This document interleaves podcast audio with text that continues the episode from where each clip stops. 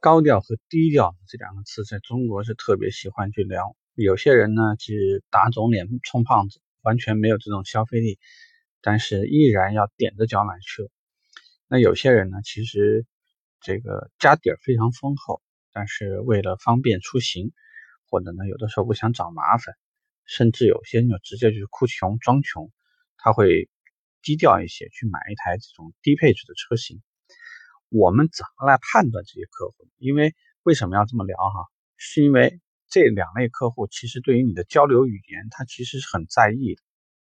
比如说，如果这个人踮着脚买车，他需要的是你捧他；如果你一味的告诉他，您兜里就那么一点钱，你买那么好的车干嘛？那买不起，给自己背那么多债，那你这人又有病了。我相信客户没人爱听你说这种话，你不如说，哎呀，成功人士是吧？聪明的选择。把钱用在刀刃上，是吧？现在你都是你创业的这个爬坡期，谁会把那么多的钱拿去买车呢？我知道您的消费力完全这个可以买一台更好的车，但是如何如何？也许这类客户是黄色性格，也有可能这类客户是红色性格，但是他们都爱听捧的，不爱听这种就太过于真实的话。面对这些客户，如果说你卖的是豪华车，你应该更多的去强调他选择这个品牌是对，因为所有的成功人士或者是某一些这个财富积累各方面做得非常棒的人啊，当我们说到这个奔驰，就是成功的感觉；当我们说到宝马，就是那种运动那种非常好的一种气息啊，严谨的工艺；奥迪呢，就是哎呀，这个低调内敛。在这种商务人士当中的话，是一种很好的选择啊。如果是一台捷豹路虎，很多时候你会去强调这种英国的那种绅士气息等等等等。就对于这种踮脚买车，他特别喜欢听这个，他会有一种感觉，就是我花钱买对。这个也同样能够适用于客户说花一万多块钱买一条爱马仕的皮带，他其实内心当中要的就这种东西，他想获得更多的关注，他想获得更多的。人家对于他财富的那种错误评估，不管怎么说，他们需要这个，所以他买车的时候附带的这个条件，你得满足他。另外一类呢，其实你就可以感觉，如果你跟他聊一些往车往期的用车经历，他以前已经可能买了一台这个高过现在这台车可能十几二十几万的车，并且他在聊这台车的时候呢，他不会太刻薄。我们聊这个概念啊。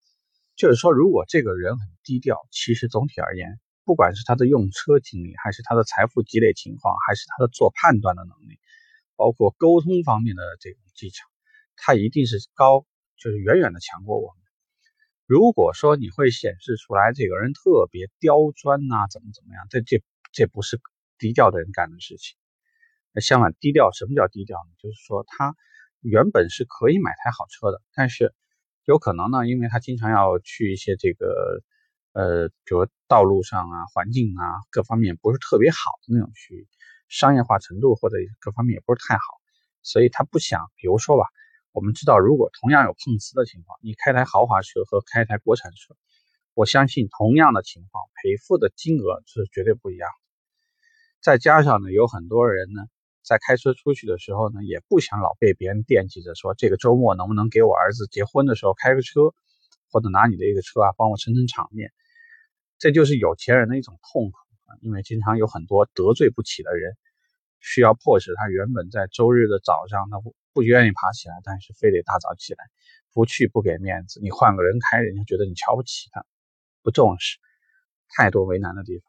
所幸呢，有些人呢就爱在外面开车的时候呢。就开一条便宜的，十几二十万，你也瞧不上啊。说的不好听呢，就真的是缺车用，你也不会当惦记我，这也是一种好的选择。所以，如果说你碰到这类客户，不用说太多，其实呢，就是关注一下他对这台车的很具体的用途。如果说他这台车呢需要有一点越野性质，我们这台车的底盘各方面行不行？不行，是不是你就很直白的跟客户说，有抱歉，这个我知道你也是见过世面的人。因为这台车呢，说实话，总体性能只能说一般，可能作为一台城市越野呢是没有问题的。但是它的性能，呃，如果说我们真的要去一些复杂的路段，要么呢我有其他的车型给您推荐，要么呢这车可能只能是一般代步。呃，目前来讲，这个应该是达不到这种期待。就是有时候呢，如果你对于一个在各方面比较成功的人啊，